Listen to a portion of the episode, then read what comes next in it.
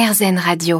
Le changement. Le changement peut déstabiliser l'enfant et ses parents. Pour nous aider, pour nous conseiller et accompagner au mieux notre enfant à affronter en toute sérénité les étapes du changement, avec nous, Nadège Larcher, psychologue, cofondatrice de l'Atelier des parents et co-autrice avec Juliette Sauce de J'apprivoise les changements, déménagement, changement d'école, famille recomposée aux éditions Bayard Jeunesse. Bonjour Nadège. Bonjour Eva. Accueillir et apprivoiser le changement, faire son allié, c'est pas une question de caractère? Non, ce n'est pas qu'une question de, de caractère, c'est même loin d'être une question de caractère parce que nous pouvons tous être confrontés à des changements parfois faciles et puis à d'autres euh, qui deviennent difficiles alors que nous pensions être préparés.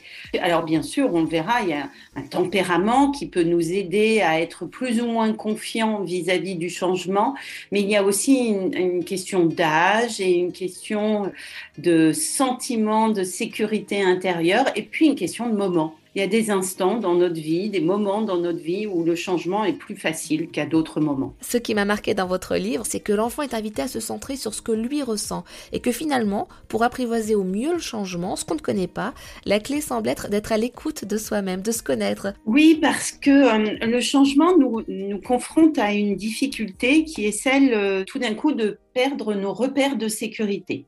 Le changement nous oblige à puiser dans notre estime de nous-mêmes, dans notre confiance en nous-mêmes et donc nous oblige à venir un petit peu nous découvrir.